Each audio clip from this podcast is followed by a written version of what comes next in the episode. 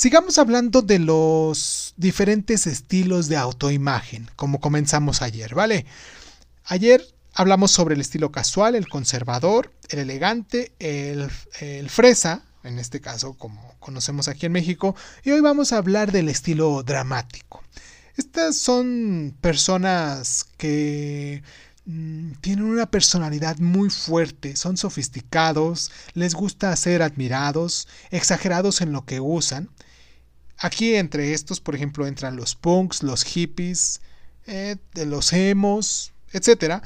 Em, la vestimenta es de colores o estampados, de animal print, Mm, usan muchos accesorios, anillos, pulseras, collares, botas de tacón, ya sean hombres o mujeres, y usan lentes grandes.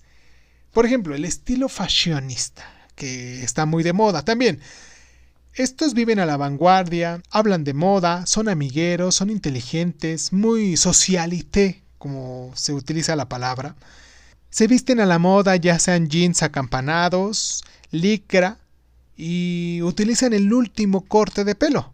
El color de temporada también es el que llevan y sus closets son muy versátiles ya que tienen de todas las épocas pero odian no estarán a la moda.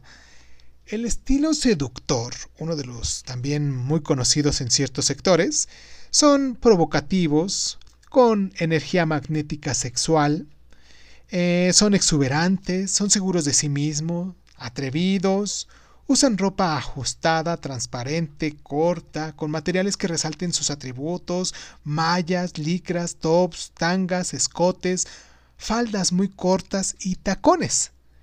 El estilo creativo son espontáneos, son originales, son ingeniosos, aventureros y retadores.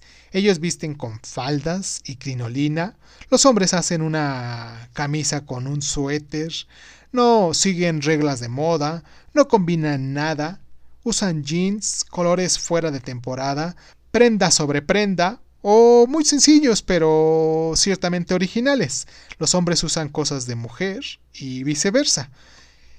El estilo indefinido son cambiantes y emocionales, están abiertos a todo, son libres pensadores y a la vez inseguros con el mundo social.